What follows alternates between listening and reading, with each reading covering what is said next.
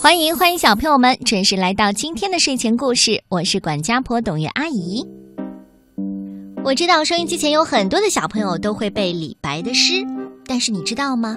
李白小的时候啊，也是一个调皮爱玩的小男孩。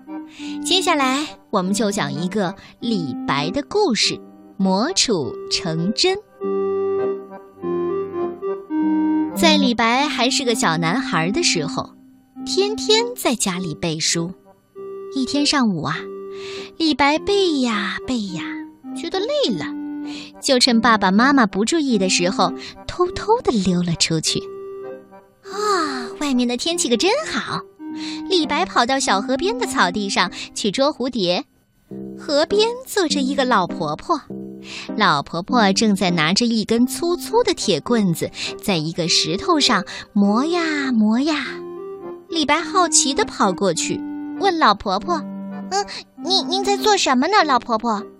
老婆婆说：“我在磨这个铁棍子，准备把它磨成一根针。”啊，针就是我妈妈给我做衣服用的绣花针吗？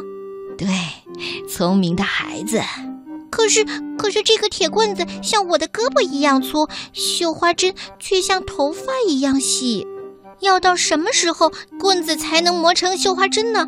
啊，您别磨了，太累了。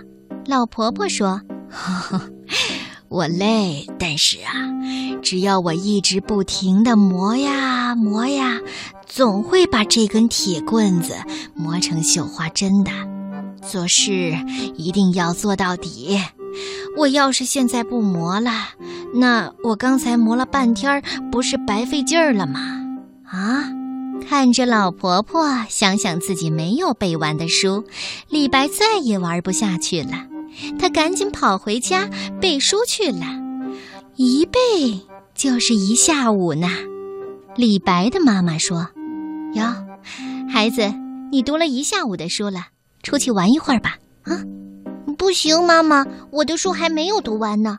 我要像老婆婆一样，做一件事儿就一定要做完了。等我把书读完了，我再出去玩。妈妈高兴地笑了。